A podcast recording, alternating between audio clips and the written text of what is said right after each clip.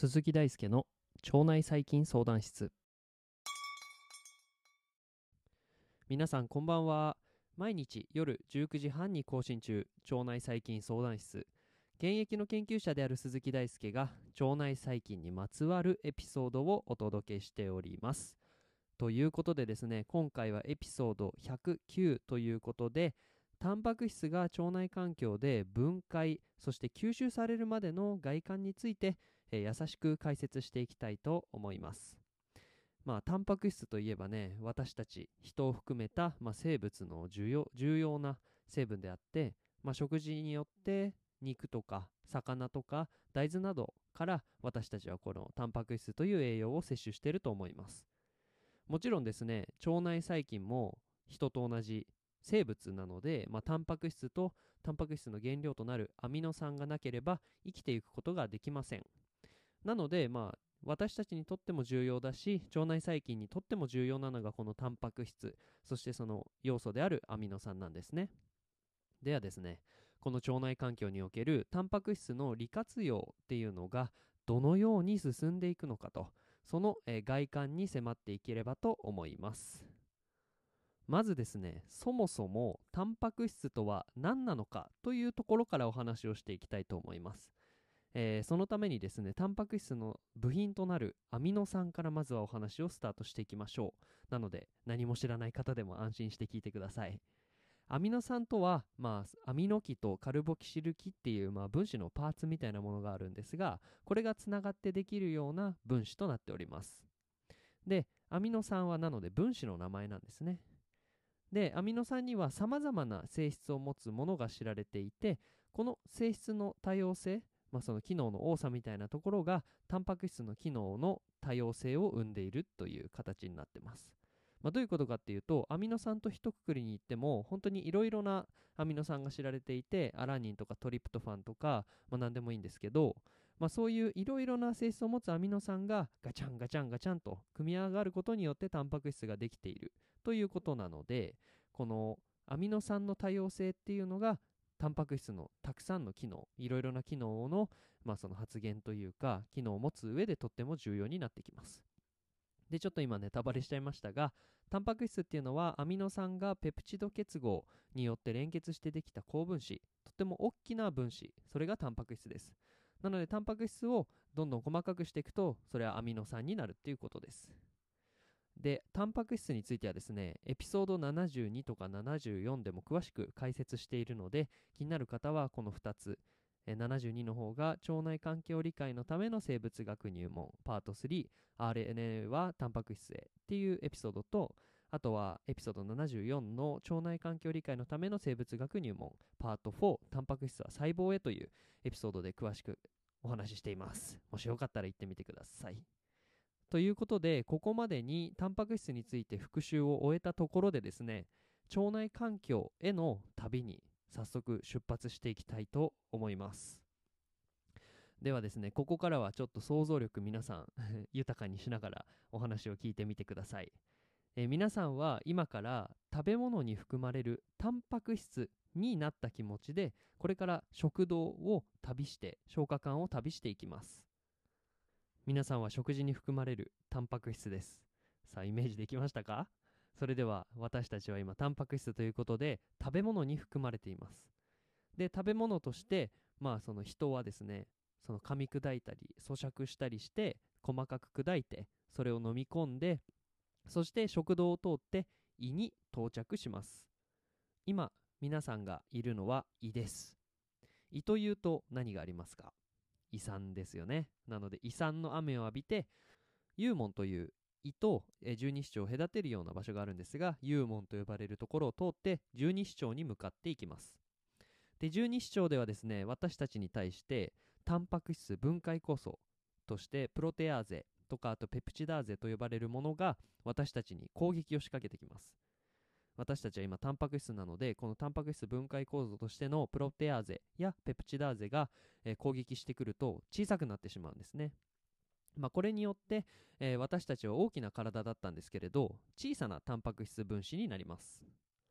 で、まあ、この小さい状態で今度は小腸に入っていきまして小腸ではですね消化酵素による分解を受けた私たち小さなタンパク質が加水分解によってさらにアミノ酸やペプチドに分解されていきます。でペプチドっていうのはえタンパク質とアミノ酸の合いの子のような存在で本質的には同じような存在なんですがアミノ酸がおよそ50個より少ない数連結したものなのでアミノ酸よりは大きいんだけどタンパク質より小さい。そんな分子のことをペプチドと言います。なのでアミノ酸やペプチドが加水分解によって生じてきてでこれが小腸で、えー何かしらの作用を及ぼします。で具体的にはペプチドやアミノ酸っていうのが小腸における吸収によって私たちの全身血流に乗ったりとかあるいは小腸内の、細菌によって吸収されたりします。一部はですねこの物質たちが生理機能を持つことで小腸の機能に影響を及ぼしたりもします。ここで小腸によって吸収されなかったペプチドつまりまあ余り物みたいなものですね。ペプチドは盲腸を経て大腸に移動していきます。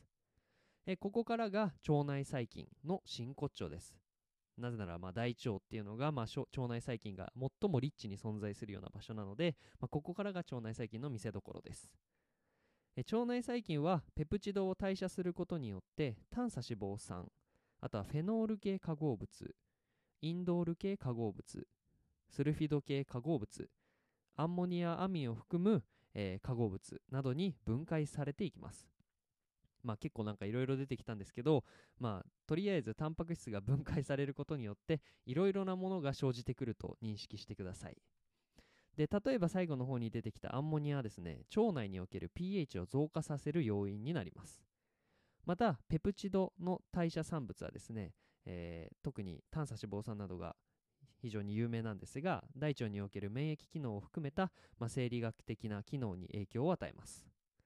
またですね、まあ、このペプチドっていうのを、まあ、その分解している腸内細菌が分解しているってことは腸内細菌自体がこのペプチドに含まれているエネルギーを利用したりとか自分のその体を作り上げる上で、まあ、使っているということなんですね。なのでこのペプチド自体は腸内細菌によっても利用されていて、まあ、そういうことがあるので腸内細菌層の組成みたいなものも変化してくると。いうことで、えペプチドにはですね腸内細菌層の組成を変化させて、えっと病原性の細菌の存在量を増やすということが報告されています、まあ、生きる上で必要な、えー必須なアミノ酸をタンパク質から摂取する際ですね多すぎるとこのタンパク質とかアミノ酸が多すぎるとですね腸内細菌層のバランス不全を起こしてしまうということです。では今日のお話全体を通して、まあ、何を言いたかったのかということですね。それはですねまあ簡単に言うとタンパク質っていうのは私たちや腸内細菌が生きる上で必須の栄養素であって、まあ、消化酵素や腸内細菌によって私たちの体の中で分解されてさまざまな物質の生成に関与しています。しかし必要以上のタンパク質を摂取すると人や腸内細菌による十分な代謝を受けずに結果として腸内細菌層における病原性細菌の増加につながったりします。したがってタンパク質と炭水化物の適切な比率の摂取そしてタンパク質が少ないような食事が推奨されるということです。今回はですねいつもリスナーの皆様が食べているタンパク質に注目してタンパク質が腸内環境で分解そして吸収されるまでの外観を優しく解説してみました。ということでですね今回はタンパク質そして腸内環境腸内細菌の関係についてお話ししてみましたがかがでしょうか？いかがでしたでしょうか？もしですね今回のお話が面白いと思っていただけましたらですね現在ですねジャパンポッドキャストアワーズというまあそのなんだろうポッドキャストの、えー活躍した人を決める投票みたいなものが今行われていてリスナー投票というものがありますのでぜひですね腸内細菌相談室に投票していただけるととっても嬉しいです、えーその投票フォーム自体は概要欄にありますので名前は腸内細菌相談室で投票していただけるととっても励みになります。皆様と一緒に腸内細菌や腸内環境の知識を世界の常識にしていきたいと思っておりますのでぜひご協力のほどお願いいたします。ということで、え腸内細菌相談室は腸内細菌についてわからないことがあるあなたのために存在します。わからないことや難しいこと紹介してほしいことがあればメッセージお待ちしております。論文の紹介から基礎知識の解説まで腸内細菌相談室を使い倒しちゃってください。あなたのリクエストが番組になります。ということで本日も金曜日になりましたね。今週1週間いかがだったでしょうか？12月ももう1週間も終わりまして残すところ3週間ぐらいかな。季節の変わり目というかもうだいぶもう冬も入ってきましたが夜も寒くて喉風邪もちょっと引きがちな時期なので体調にはお気をつけください。では皆さんまた明日お会いしましょう。良い週末をお過ごしください。